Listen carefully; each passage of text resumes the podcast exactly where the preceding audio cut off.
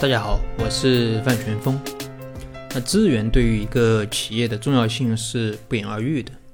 企业在发展的过程中，有资源和没资源可能会有截然不同的结局。那如果企业遇到有资源的人，该怎么合作？那如果资源提供者提出让企业给股权，那企业给还是不给？那给多少？那股权的价格又怎么计算？那这是一个客户的咨询啊。那客户肖总他自己经营一家互联网企业，那因为业务需要啊，准备招募一个有资源的合伙人。那这个合伙人提出让呃老板这个肖总出让百分之二十的股权给他，肖总一时拿捏不准，找到我，希望我给点建议。关于给不给这个问题，我并没有直接回答，而是提了几个问题。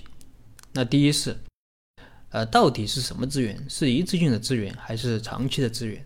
如果是一次性资源，是不是一定要给股权？啊，如果给提成会不会更好？第二是，合伙人除了提供资源外，还要不要到企业来上班？如果要来上班，那么他在公司担任什么职务？啊，有什么权限？发不发工资？发多少？第三是他的资源是独家给你的吗？如果他是独家给你的，那万一他又和别人合作了怎么办？特别是和竞争对手合作怎么办？第四，呃，你是更希望他的资源进来，还是他的钱进来？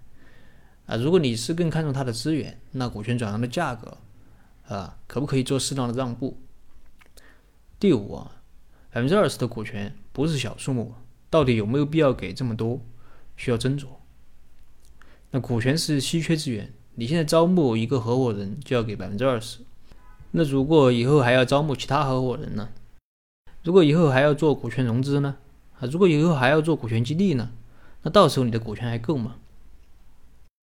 那第六，股权卖多少钱合适？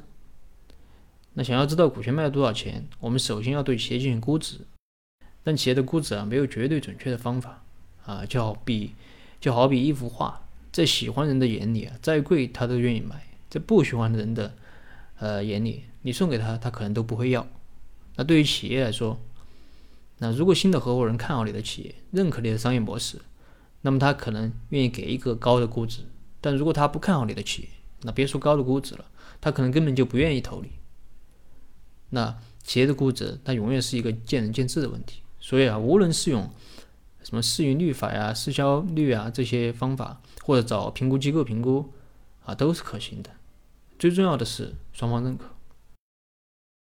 当然，我们这里啊建议是呃直接参考同类型的公司的融资价格进行进行估值。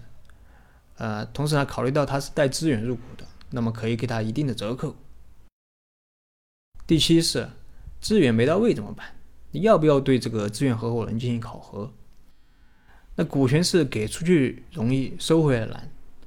那一旦我们把股权给出去，想要再收回来，可就不是那么容易了。所以我们常常建议在给股权的时候设计一个考核的机制，或者说股权成熟的机制。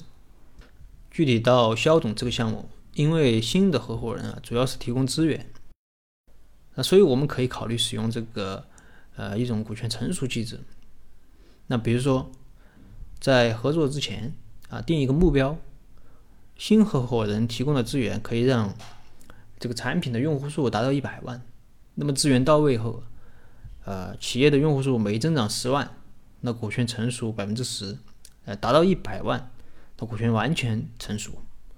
那股权成熟的比例，呃，可以直接的和这个股权的分红权、表决权啊等权利挂钩。呃，那么在这种机制，在这种机制下，他就不得不努力为企业提供资源，否则他可能什么都得不到。